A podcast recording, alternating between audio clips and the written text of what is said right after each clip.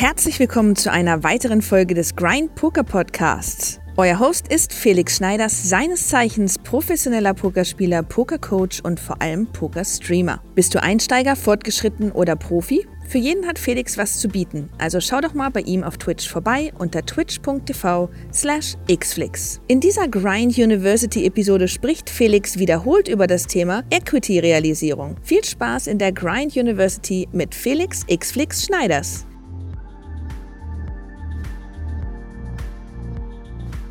So, meine Damen und Herren, es geht um das Thema Equity rasieren, nicht realisieren. So.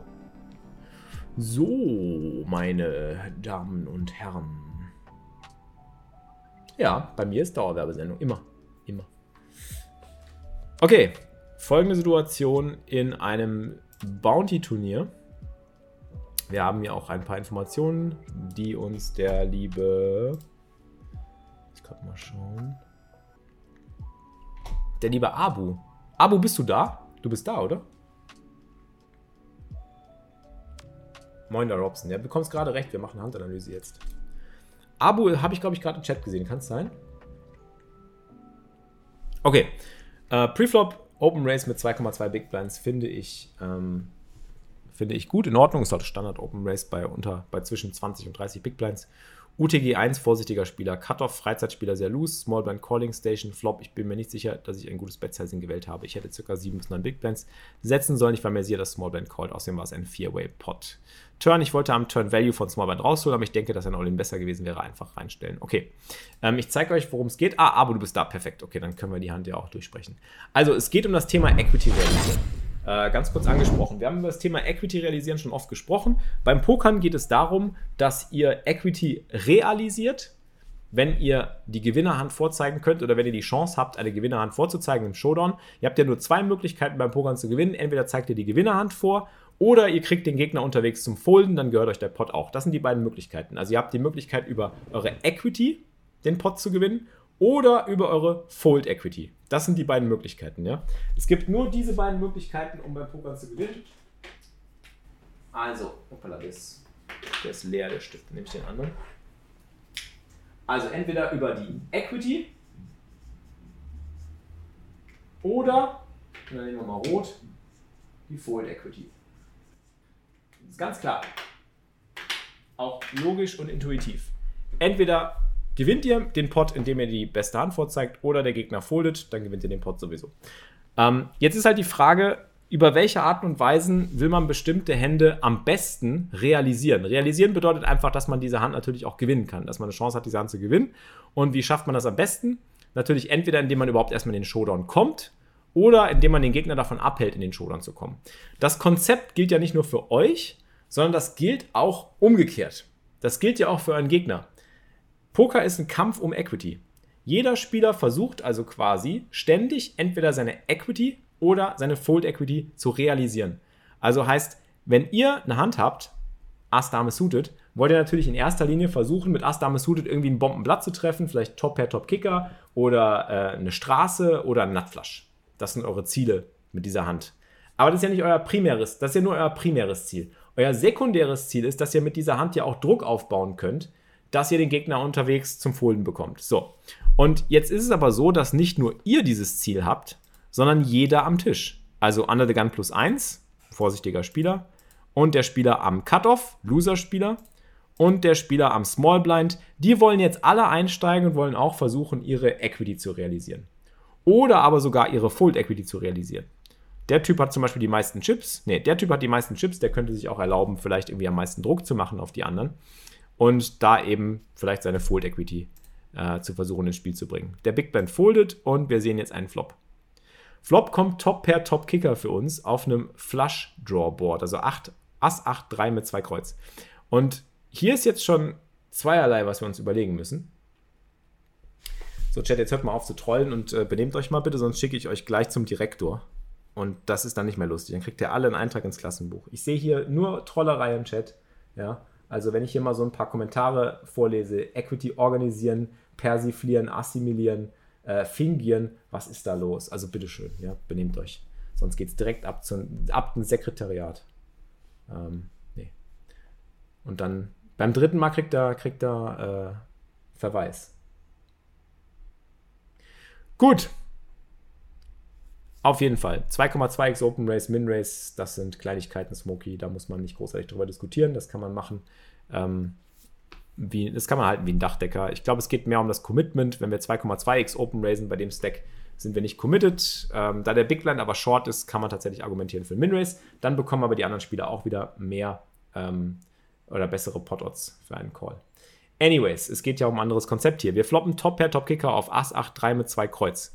Jetzt ist unser Ziel, wir haben höchstwahrscheinlich die beste Hand gefloppt. Es sei denn, jemand hat 8er, 3er, Ass 8 oder Ass 3 suited was nicht so wahrscheinlich ist, weil wir einen Ass-Blocker haben. Wir haben ja gestern noch über Blocker gesprochen. Äh, viel wahrscheinlicher ist, dass die anderen Spieler irgendwelche spekulativen Hände haben, dass hier vielleicht auch Pocket Pairs liegen, mittlere Pocket Pairs, hohe Pocket Pairs oder eben auch Suited Connectors äh, oder auch schwächere Ass-X-Kombinationen und Flush Draws. So. Ähm, Ah, Smokey, das ist ein guter Punkt. Wäre es in dem Spot mit einem Min-Race besser, wenn der Big Blind jammt, können wir drüber gehen. Dann ist es kein Incomplete Race. Das ist ein sehr guter Punkt, ja. Gut, dass du es sagst. Das können wir wirklich, dann ist es kein Incomplete Race. Da hat der Smokey recht. Gut, dass du es sagst. Ja, dann stimmt. Nehme ich alles zurück. Wir Min-Race im Preflop. Wegen des, wegen des Big Blinds, der nur 3 BB hat. Absolut richtig. Dieser Smokey. Dieser Smokey ist einfach ein Incomplete Race-Experte. Das muss man ihm einfach lassen. Nein, du darfst nicht auf die Toilette, Maxel. Du musst jetzt dir das hier alles anhören und danach kannst du auf die Toilette. Okay, anyways, wir wollen unsere Equity realisieren. Wir wollen gucken, ob wir die beste Hand haben. Ass König ist unwahrscheinlich, weil das sind wahrscheinlich Handkombinationen. Asse, Ass König sind Hände, die wahrscheinlich gereraced hätten vor dem Flop. Also können wir die auch weitestgehend ausschließen. Jetzt wollen wir natürlich betten. Die Frage ist, wie groß wollen wir betten? Wenn wir hier 4,5 Big Blinds betten, was ich eigentlich eine ganz gute Size finde, und wir einen Call bekommen, haben wir im Pot meistens so um die 20 Big Blinds, wenn wir einen Call bekommen auf dem Turn und können den Rest unseres Stacks mit unseren 20 Big Blinds dann all in pushen. Das ist gut. Ähm, ich würde ein bisschen größer betten, ich würde 5 Big Blinds oder 5,5 Big Blinds betten, weil wir wollen ja Value von jedem Flush Draw und von jedem Ass. Und wir wollen ja auch verhindern, dass unsere Gegner ihre Equity zu einem zu geringen Preis realisieren können. Wenn jetzt der Spieler zum Beispiel callt, ähm, dann kriegt auch direkt der nächste und der nächste noch einen sehr, sehr viel besseren Preis. Deswegen wollen wir schon ein relativ großes Sizing verwenden und wir wollen auch schauen, dass wir es zumindest auf dem Turn schaffen, All-In zu kommen. Denn wir nehmen ja auch, wenn wir auf dem Turn All-In gehen, wenn jetzt auf dem Turn eine Blank kommt, wenn wir jetzt einen Call bekommen, Small Blind called, und auf dem Turn kommt eine Blank, na, das ist jetzt keine Blank, das ist eine richtig gute Karte, die verbessert unsere Hand nochmal, wollen wir ja versuchen, unsere unsere Equity zu realisieren und dem Gegner zu verweigern, dass er seine Equity realisieren kann. Was für Equity kann er hier realisi realisieren, von der wir nicht wollen, dass, wir sie, dass er sie realisiert? Das ist ganz klar nur der Flush Draw. Das ist der Flush Draw und vielleicht so eine Hand wie 4-5. Aber selbst 4-5 würde er nicht unbedingt auf dem Flop immer callen. Ähm, vielleicht 4-5 in Kreuz. Wir wollen ihm eigentlich hier in diesem Spot nur die Equity mit einem Flush Draw vermiesen. Der Flush wird auf dem River in knapp 18, 19 Prozent der Fälle ankommen. Äh, etwas weniger, weil wenn die Kreuz Dame kommt, haben wir ein Full House gemacht. Also wird es in weniger als ein Fünftel der Fälle passieren, dass der Gegner seine Equity realisieren kann mit einem Flush Draw. Was ja relativ gering ist. Jetzt müssen wir uns überlegen, von was bekommen wir denn Value? Von was bekommen wir Value, wenn wir jetzt hier betten, Leute? Jacks Tens kann er ja auch nicht haben. Das hätte er Preflop gesqueezed. Also die meisten würden das in dem Spot squeezen. Neuner vielleicht. Aber von was wollen wir hier gezielt Value auf den Turn, Leute? Könnte eine 8 haben. Von einem schlechteren Ass und von einem Flush Draw. Jetzt ist die Frage, kriegen wir Value von einem Flush Draw? Theoretisch ja. Wenn wir All-In gehen, nein, weil ein All-In würde ein Flush Draw meistens folden. Wenn wir klein betten, würde ein Flush Draw callen. Dann macht der Flush Draw aber keinen Fehler. Dann müssen wir uns im Klaren darüber sein, wenn wir jetzt hier klein betten, dass wir dem Gegner eine gute, günstige Möglichkeit geben, seine Equity zu realisieren. Und genau das hat der Abu nämlich hier gemacht. Der hat weniger als die Hälfte des Pottes gebettet. Und dementsprechend gibt er seinem Gegner natürlich jetzt hier einen sehr guten Preis um seine Equity zu realisieren. Da sind wir wieder hier. Er kann seine Equity realisieren. Er übt nicht genug Fold Equity aus. In diesem Spot ist es tatsächlich ratsam, dass wir Fold Equity auf das ausüben, was uns noch schlagen kann und maximalen Value von dem bekommen, was wir geschlagen haben. Wir schlagen Ass X. Und deswegen wollen wir hier eigentlich den maximalen Value von Ass X. Und ähm, finde, deswegen sollten wir einfach hier versuchen zu pushen. Wir können hinterher checken, wir können klein betten, aber wir müssen uns im Klaren darüber sein, dass wir dann nicht callen können, wenn auf dem River ein Kreuz kommt. Wir haben halt das große Kotzen, wenn auf dem River ein Kreuz kommt. Da können wir nichts machen. Dann sind wir einfach am Ende und das mit einer super starken Hand. Und deswegen finde ich diese kleine Bet hier bedenklich. Also ein Check wäre durchaus denkbar und auch eine kleine Bet ist denkbar. Das Problem ist aber, wir müssen uns dann im Klaren darüber sein, wenn der River ein Kreuz ist und der Gegner dann von vorne all in geht, dann haben wir eine eklige Entscheidung. Dann haben wir eine der ekligsten Entscheidungen überhaupt. Wir haben nämlich unserem Gegner quasi erlaubt, seine Equity zu realisieren, ohne dabei einen Fehler zu machen. Wenn der Gegner auf dem Turn mit einem Flush Draw callt und dann auf dem River, weil es auch noch ein Bounty-Turnier ist, seine Bet ausbezahlt bekommt, dann haben wir ihm keine Chance gegeben, einen Fehler zu machen. Er hat nämlich dementsprechend dann alles richtig gespielt. Wir werden dann hier auf dem River callen, wir bezahlen ihn aus. Er kriegt quasi nochmal zweimal so viel, wie er auf dem Turn investiert hat. Hat zusätzlich noch den Pot von insgesamt 35 Big Blinds, also quasi fünfmal äh, sein Investment von sieben Big Blinds, was er auf dem Turn investiert hat. Und bekommt es dadurch rentabel gemacht, dass er hier All-In stellt und am Ende mit seinem Flush gewinnen kann. Ja? Und deswegen müssen wir uns bewusst machen, was wir mit dem Bet-Sizing erreichen wollen. Das ist das Wichtigste. Macht euch immer bewusst, das ist die große Frage, die man sich stellen muss. Will ich über meine Equity gewinnen oder über meine Fold Equity? Es gibt auch eine gepaarte Version, wo ich sage, ich will über meine Equity gewinnen gegen die besseren, äh, gegen die schlechteren Hände, die mich ausbezahlen. Und ich will über meine Fold Equity gewinnen, weil ich die Hände rausfolde, die mich noch schlagen können, aber die callen eh nicht. Oder die würden mich eh nur verletzen, wenn ich jetzt irgendwie was anderes mache. Oder die würden eh korrekt spielen, wenn ich jetzt klein wette. Du denkst dir dann zwar, dass du noch ein bisschen Value rausholst oder dass du ein bisschen Value lutscht aus dem Spot, aber das ist gar nicht so. Das ist ein Trugschluss am Ende des Tages schadest du dir selber, weil du willst eigentlich dann an der Stelle, dass tatsächlich der Flush-Draw foldet. Weil der Flush-Draw tut nur noch Geld in den Pot, wenn er sich verbessert. Ich glaube nicht, dass der Flush-Draw den River noch blufft, wenn er nicht trifft. Könnte natürlich sein, will man nicht ausschließen. Aber wie wahrscheinlich ist das? Weiß man das? Das ist eine, eine, eine Fragestellung, die man so nicht beantworten kann, ohne den Gegner zu kennen. Deswegen ist es halt wichtig, sich zu überlegen, worüber will ich gewinnen, Equity oder Fold Equity oder vielleicht eine Kombination von beiden. Und was ist mein Ziel in der Hand? Mein Ziel ist es, Value von einem Ast zu maximieren ähm, und den Flush davon abzuhalten, hier ähm, Fe keinen Fehler zu machen. Also ich will nicht, dass der, dass der, dass der Flush Draw hier keinen Fehler macht. Und der Flush Draw hat hier keinen Fehler gemacht. Also im Endeffekt hat dein Gegner Abu keinen Fehler gemacht, indem er mit dem Flush Draw so gespielt hat, wie er gespielt hat. Und das ist das Fatale. Das ist jetzt nicht dramatisch, und es ist okay, dass wir ihn ausbezahlt haben, aber es ist bestimmt nicht die beste Herangehensweise, weil man kann über solche Geschichten eben ähm, lernen oder sich ver vergegenwärtigen, warum oder weshalb man eigentlich überhaupt bestimmte Hände zum Callen und bestimmte Hände zum Folden kriegen will. Also manchmal sagt ihr immer so Sachen, das höre ich immer ganz oft irgendwie von euch. Ja, ich wollte ihn rausbekommen. Das stimmt ja nicht immer. Du willst ihn nicht immer mit einem Flush rausbekommen. Du willst ihn nur dann rausbekommen, wenn du weißt, dass er eigentlich dir eh nichts mehr zahlt, außer er macht seinen Flush. Dann willst du ihn am liebsten rausbekommen, weil dann bringt es dir eh nichts, wenn er weiter dabei bleibt. Dir bringt es ja nur was, wenn du ihn wirklich mit dabei behältst, wenn er etwas hat, also eine schlechtere Hand hat, die dich ausbezahlen kann. Ich wollte am Turn einfach pushen. Genau, das wäre auch das korrekte Play gewesen, denke ich. Aber ich hätte dann auf dem Flop auch ein bisschen größer gebettet, Abu. Das wäre auch noch wichtig.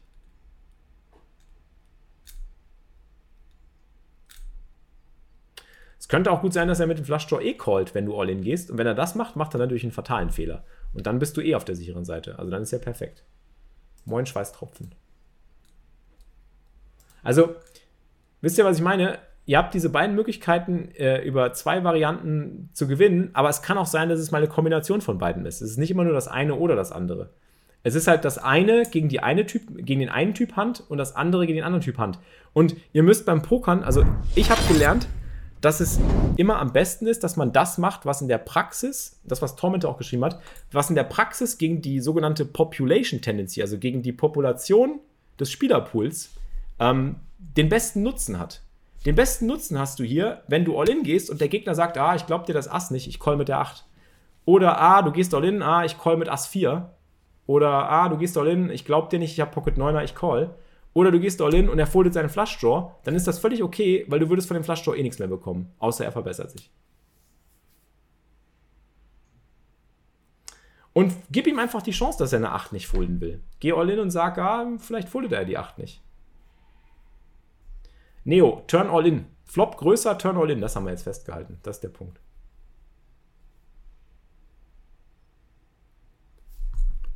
Jod.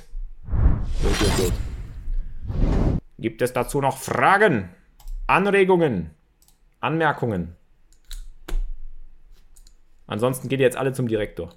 Wenn es bewusst ist, dass er sieben Outs hat, macht eine Bet auf dem Turn nicht dann langfristig profitabel gegen einen Flush Draw? Äh, dass er sieben Outs hat. Jein, Postle. Wenn du eine Turn-Bet machst, so wie Abo sie gemacht hat, und dann aber die River-Bet immer ausbezahlst, machst du es ihm ja profitabel. Dann ist es zwar für dich langfristig auch nicht unprofitabel, aber für ihn auch nicht. Verstehst du, was ich meine? Du willst ja beim Poker eine Situation erwirken, in der es für den einen unprofitabler ist als für den anderen. Also für dich. Es ist für, den, für dich profitabler als für den anderen. Wenn du klein bettest, ist es für dich profitabel, aber für den Gegner auch. Und dann kann es halt sein, dass du auf dem River den Fehler machst und dann ausbezahlst. Vielleicht hat er noch irgendwelche anderen versteckten Outs, von denen du nichts weißt. Und es ist halt immer das Ziel, etwas zu erschaffen, wo du eine profitable Entscheidung treffen kannst und der Gegner aber unprofitabler läuft als du. Das war's mit der heutigen Podcast-Folge, präsentiert und gesponsert von PokerStars, der größten Pokerschule der Welt. Um auch Teil der fantastischen Grind-Community zu werden und Felix zu unterstützen, würde er sich sehr über ein Abo auf Twitch freuen. twitch.tv slash xflix. Viel Erfolg an den Tischen und bis zum nächsten Mal.